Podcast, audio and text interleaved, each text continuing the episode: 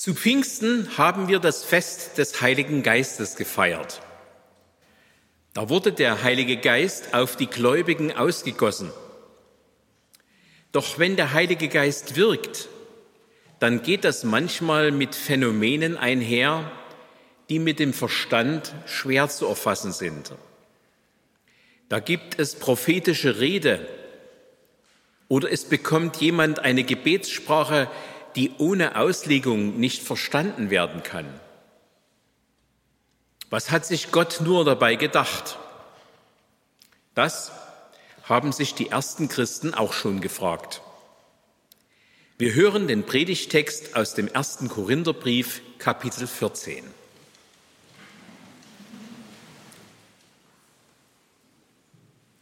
Strebt nach der Liebe und bemüht euch um die Gaben des Geistes. Am meisten aber um die Gabe der prophetischen Rede. Denn wer in Zungen redet, der redet nicht für Menschen, sondern für Gott, denn niemand versteht ihn. Vielmehr redet er im Geist von Geheimnissen.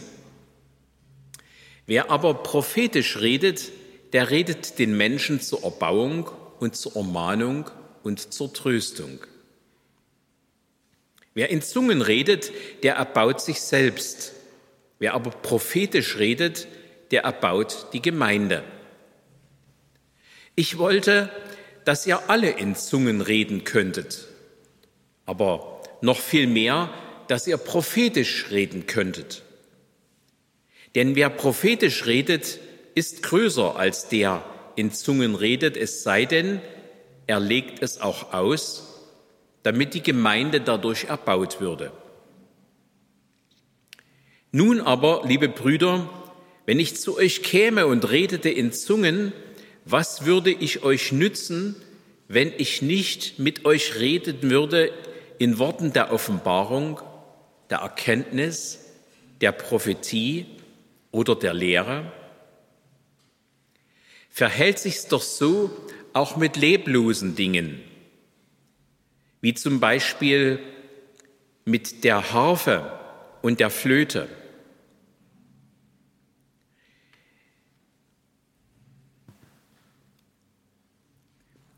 Sie geben Töne von sich und man kann nur erkennen, was gemeint ist, wenn man die Töne klar hören kann.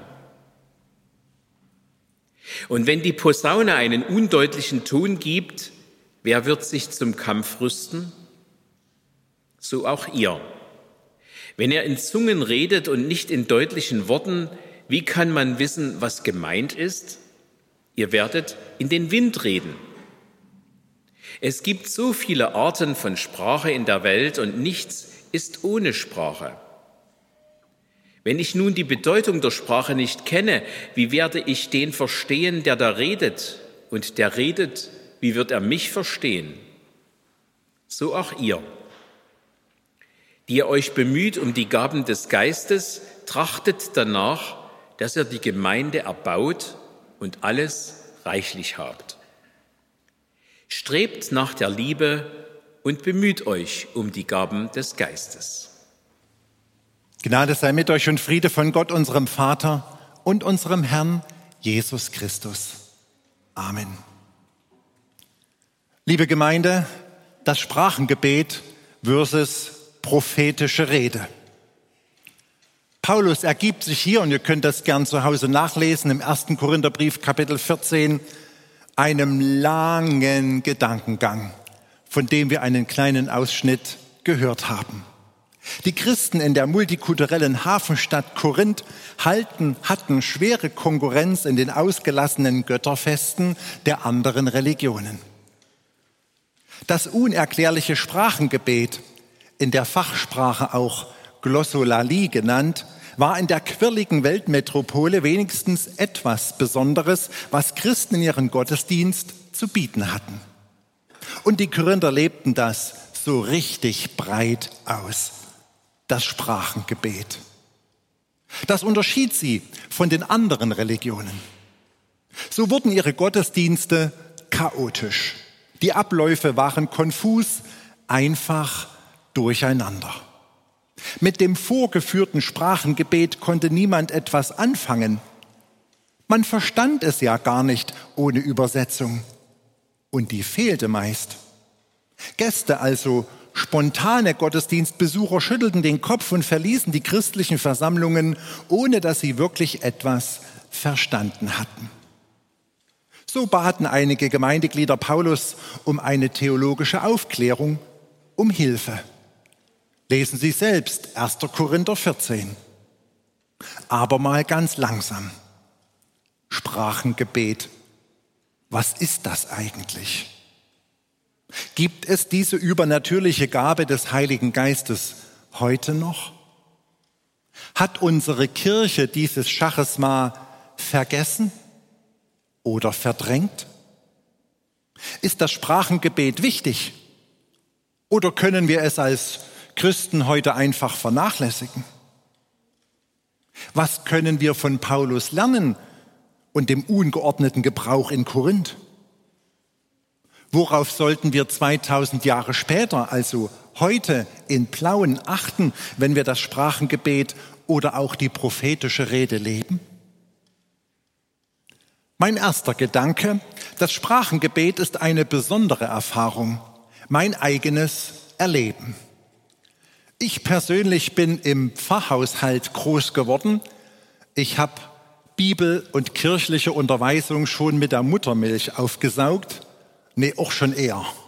Ich habe also das volle Programm, was die Landeskirche zu bieten hat, von Christenlehre, Konformantenunterricht, Posaunenchor, Chorende mitgenommen. Vom Sprachengebet hatte ich da als junger Christ noch nichts gehört. Mit 19 Jahren war ich dann auf einer Rüstzeit in Zeitz über die Pfingstfeiertage und dort lehrte ein mir fremder Prediger über das Sprachengebet und die Geistesgaben und die verschiedenen Dinge, die wir in der Bibel finden. Ich habe das lange vor mir hergeschoben, aber das letzte Angebot für eine Segnung habe ich dann doch wahrgenommen am Samstagabend und ich habe mich segnen lassen und habe um dieses Sprachengebet gebeten. Mit ein paar wenigen Silben begann es aus mir herauszukommen. Ich bewegte den Mund ich entschied mich, wann ich das Sprachengebet sprechen möchte und wann nicht. Der Heilige Geist gab mir nur diese Sprache, die ich selber nicht kannte, aus mir heraus. Es war eine neue tiefe Dimension des Vertrauens. Ich merkte sehr viel Nähe und Wärme. Ich nutzte es im Lobpreis, wenn ich befreit und beflügelt und erquickt einfach singen kann, wenn der Beamer-Mitarbeiter mit den Texten nicht hinterherkommt, dann kann ich einfach die Augen schließen und in meinen Geistesgabensprache singen und Gott anbeten. Ich nutze es auch in der Fürbitte. Wenn ich nicht weiß, was ich für die Menschen beten soll, vielleicht auch manchmal für sie, dann bitte ich den Heiligen Geist in dieser unaussprechlichen Sprache durch mich für andere zu beten und weiß, dass er genau das Richtige Gott sagt, was gerade nötig ist. Es war für mich interessant, auch die Jünger waren ja schon Christen, als sie das Pfingstfest erlebten, und doch erfuhren sie nochmal eine neue Dimension des Glaubens. Auch ich war schon Christ, mit 19 Jahren hatte mein Leben Jesus anvertraut und habe auch nochmal eine neue Dimension des Glaubens erlebt, die mich bis heute trägt. Zweitens, das Sprachengebet ist eine besondere Gabe, eine kurze Erklärung. Es gibt noch mehrere geistgewirkte Gaben, die kann man im ersten Korintherbrief Kapitel 12 nachlesen, wie zum Beispiel die Prophetie oder das Gebet für Kranke oder besondere Weisheit. Alles sind sogenannte Gnadengaben, die im Griechischen Schachismen heißen. Wir sollen uns danach ausstrecken und darum bitten, aber wir können sie nicht erzwingen. Sie bleiben Gnadengeschenk Gottes. En glossais lalein heißt es im Griechischen. Glossa ist die Sprache, die Rede, die Zunge und lalein das Reden und Sprechen. Frei übersetzt mit in Zungen reden. Das Sprachengebet bedeutet, ich spreche eine Sprache, die ich selber nicht gelernt habe und die ich auch selber gar nicht verstehe. Ich weiß also nicht genau, was der Heilige Geist durch mich zu Gott sagt. Das Wort Zungenrede ist nicht wirklich günstig, denn mein Körper befindet sich ja in keiner Art von Ekstase oder so etwas.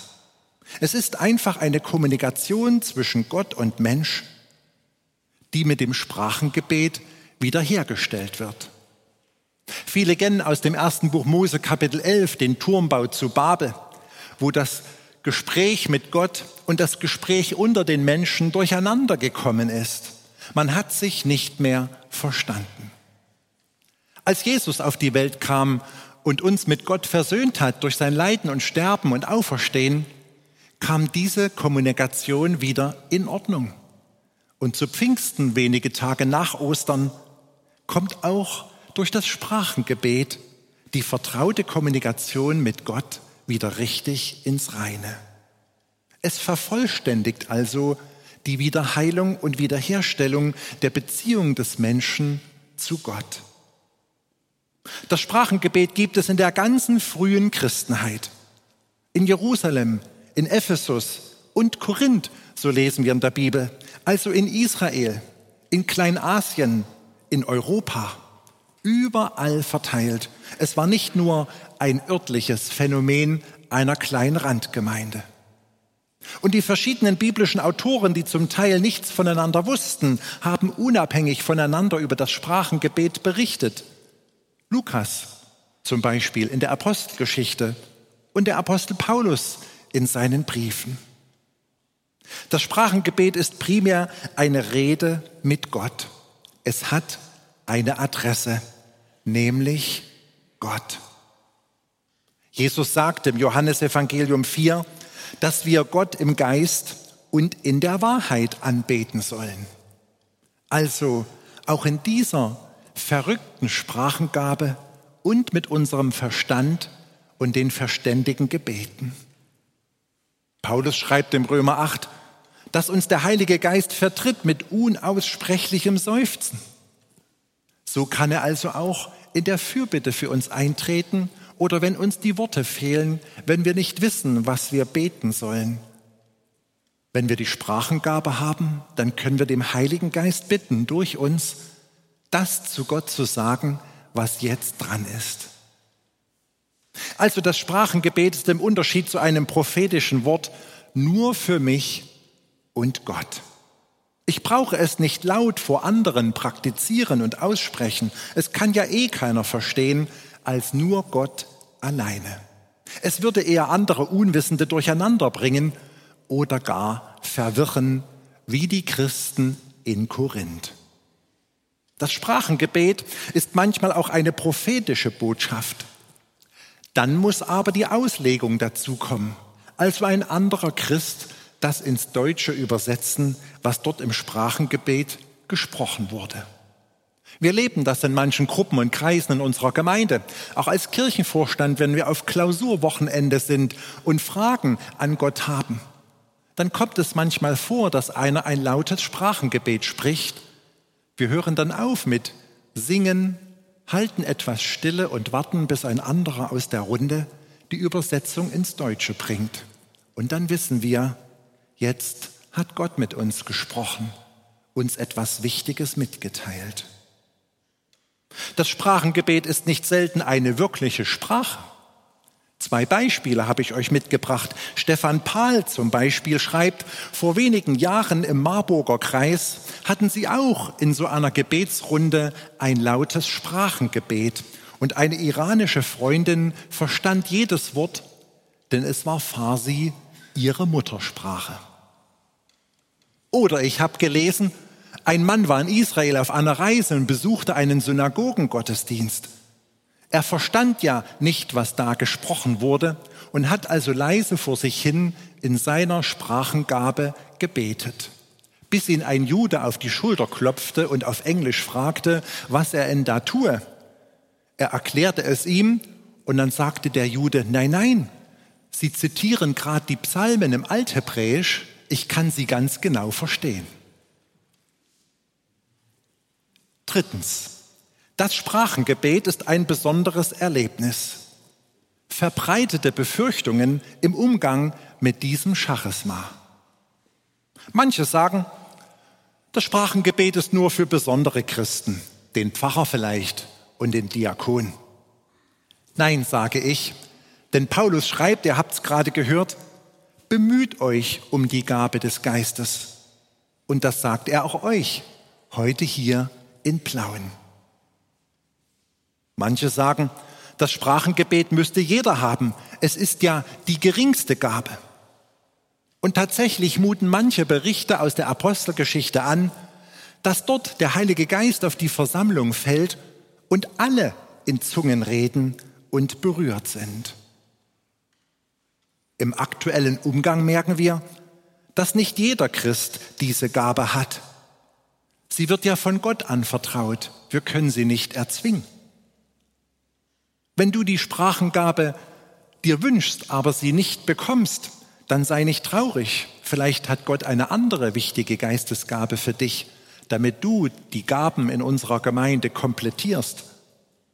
Oder vielleicht kannst du später als reiferer Christ noch einmal darum bitten. Manche sagen, Leute mit dem Sprachengebet, das sind bessere Christen. Und wieder muss ich sagen, nein, es gibt keine Abstufung von Christen.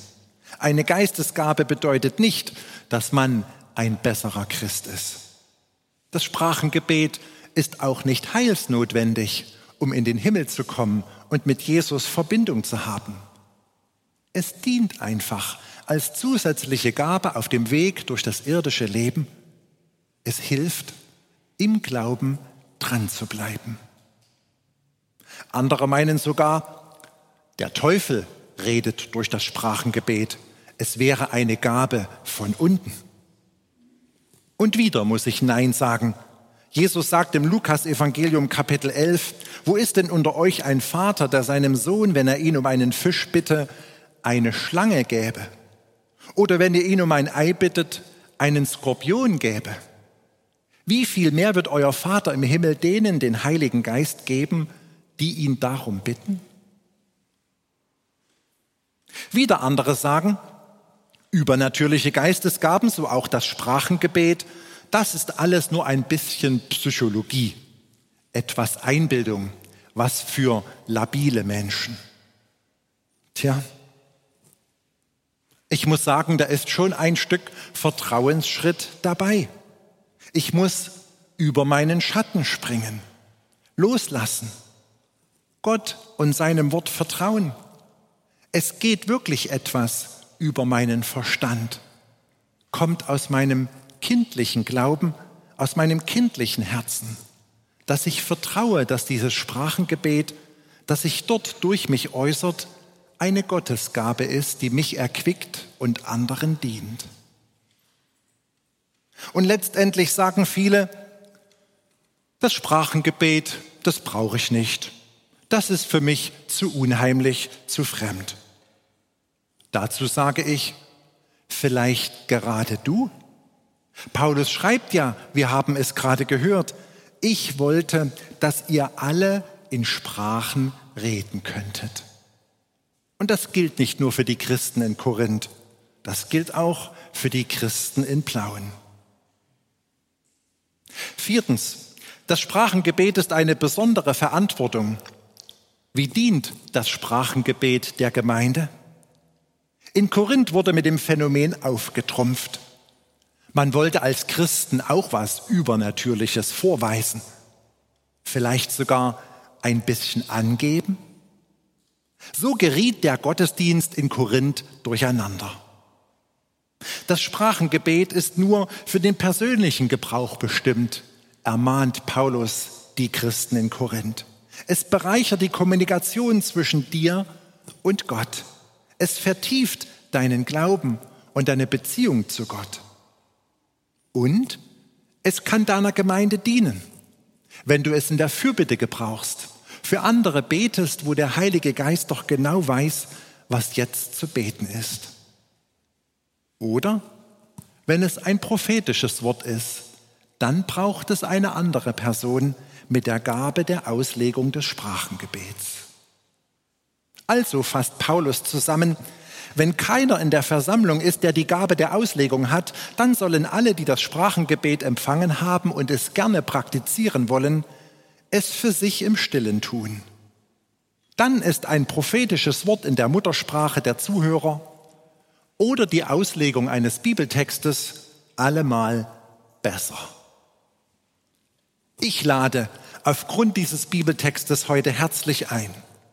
Wenn du das Sprachengebet in deinem Leben einmal empfangen hast, dann pflege es, lebe es, nutze es, gebrauche es hier im Gottesdienst, vielleicht in der Fürbitte oder im Lobpreis, singe in Sprachen, nutze die Lobpreisgottesdienste in unserer Gemeinde und vielleicht euren Hauskreis. Lass dir nicht vom Teufel einreden, es wäre nichts. Umso öfter du dein Sprachengebet nutzt, umso mehr Silben werden dazukommen. Es wird wachsen wie das Sprechen eines Säuglings. Tu es flüsterleise für dich, wenn es keine prophetische Sprachenrede ist und wenn es keine Auslegung gibt. Wenn du das Sprachengebet noch nicht hast oder kennst, dann ermutige ich dich. Lass dir die Hände auflegen Bitte Gott, dass er es dir anvertrauen soll. Lass dich in die Liebe des Heiligen Geistes fallen. Vertraue ihm. Es ist eine wunderbare Gabe, die dein Glaubensleben vertieft und anderen dient. Und letztens, erschrick nicht, wenn jemand neben dir oder bei einer Segenshandlung in einer fremden Sprache betet. Das ist voll okay, das schenkt der Heilige Geist. Und falls es eine laute Sprachenrede ist, dann lasst uns alle mal stillhalten und zwei Minuten auf Gott hören, ob nicht jemand in der Versammlung eine Auslegung hat. Das Sprachengebet ist eine gute Gabe Gottes. Amen. Und der Friede Gottes, der höher ist als alle Vernunft, bewahre eure Herzen und Sinne in Christus Jesus, unseren Herrn. Amen.